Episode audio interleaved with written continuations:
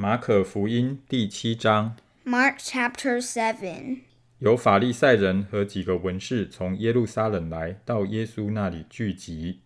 The Pharisees and some of the teachers of the law who had come from Jerusalem gathered around Jesus. 他们曾看见他的门徒中有人用俗手，就是没有洗的手吃饭。and saw some of his disciples eating food with hands that were defiled, that is, unwashed. 原来法利赛人和犹太人都居守古人的遗传，若不仔细洗手，就不吃饭。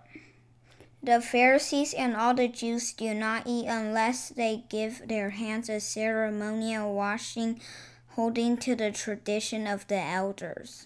从世上来，若不洗俗，也不吃饭。 还有好些别的规矩，他们历代居守，就是洗杯、罐、铜器等物。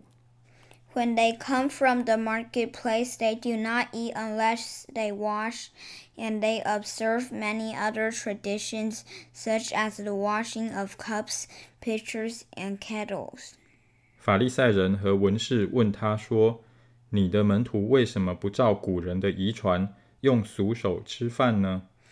So the Pharisees and teachers of the law asked Jesus, Why don't your disciples live according to the tradition of the elders instead of eating their food with defiled hands? 耶稣说：“以赛亚指着你们假冒为善之人所说的预言是不错的。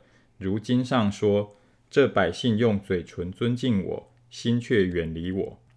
He replied, Isaiah was right when he prophesied about you hypocrites, as it is written, These people honor me with their lips, but their hearts are far from me. 他们将人的吩咐当作道理教导人，所以拜我也是枉然。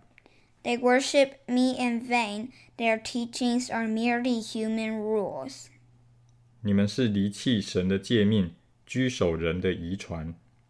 You have let go of the commands of God and are holding on to human traditions. 又说：你们诚然是废弃神的诫命，要守自己的遗传。 And he continued, You have a fine way of setting aside the commands of God in order to observe your own traditions. 摩西说：当孝敬父母，又说：咒骂父母的，必治死他。 ” For Moses said, Honor your father and mother, and anyone who curses their father or mother is to be put to death. 你们道说，人若对父母说：“我所当奉给你的，已经做了各耳板。”各耳板就是贡献的意思。But you say that if anyone declares that what might have been used to help their father or mother is korban, that is devoted to God. 以后你们就不容他再奉养父母。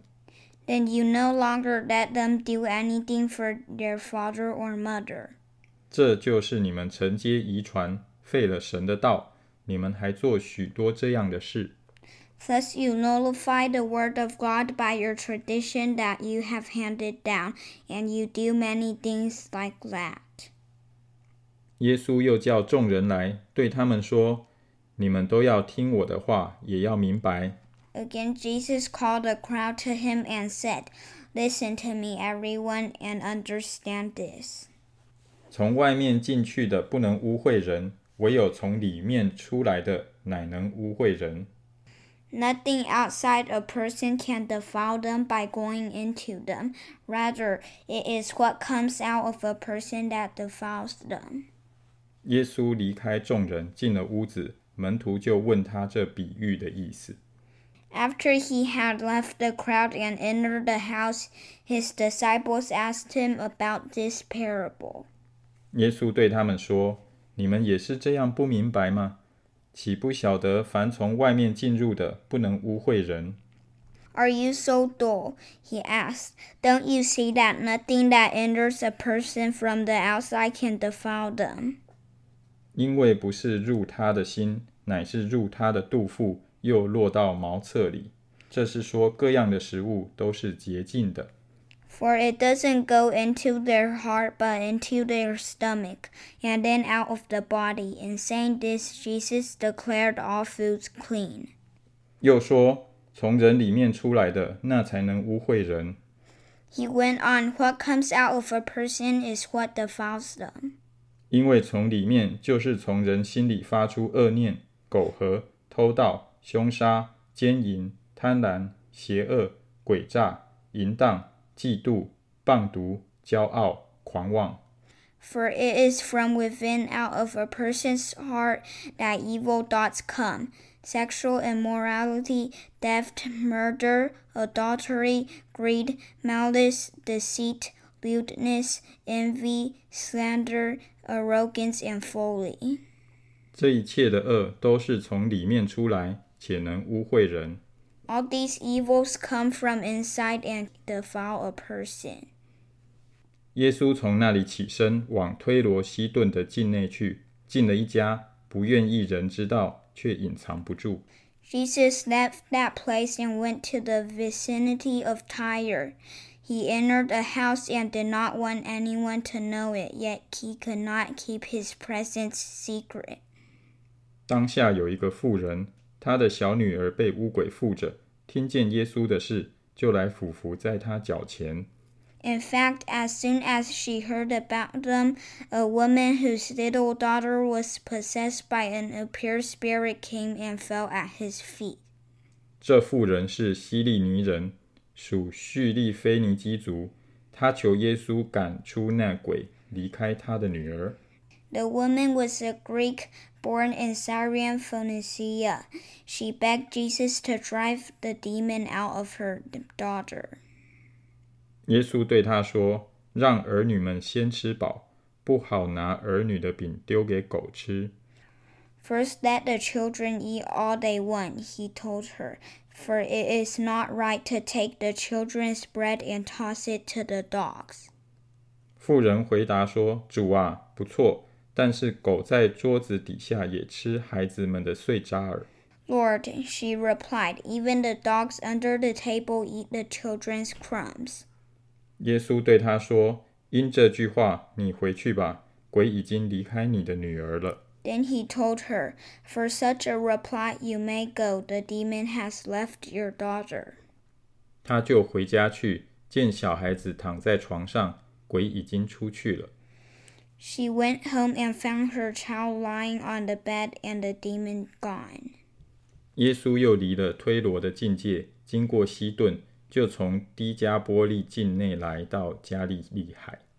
Then Jesus left the vicinity of Tyre and went to Sidon, down to the Sea of Galilee, and into the region of Decapolis. 有人带着一个耳聋舌结的人来见耶稣，求他按手在他身上。 there some people brought him a man who was deaf and could hardly talk, and they begged Jesus to place his hand on him. 耶稣领他离开众人到一边去，就用指头探他的耳朵，吐唾沫抹他的舌头。After he took him aside away from the crowd, Jesus put his fingers into the man's ears. Then he spit and touched the man's tongue. 望天叹息，对他说：“以法大，就是说开了吧。” He looked up to heaven and with a deep sigh said to him, Ephatha, which means be open. 他的耳朵就开了，舌结也解了，说话也清楚了。At this, the man's ears were opened, his tongue was loosened, and began to speak plainly. 耶稣嘱咐他们不要告诉人。但他越发嘱咐，他们越发传扬开了。Jesus commanded them not to tell anyone, but the more he did so, the more they kept talking about it. 众人分外稀奇，说他所做的事都好，他连聋子也叫他们听见，哑巴也叫他们说话。People were overwhelmed with amazement. He has done everything well, they said. He even makes the deaf hear and the mute speak.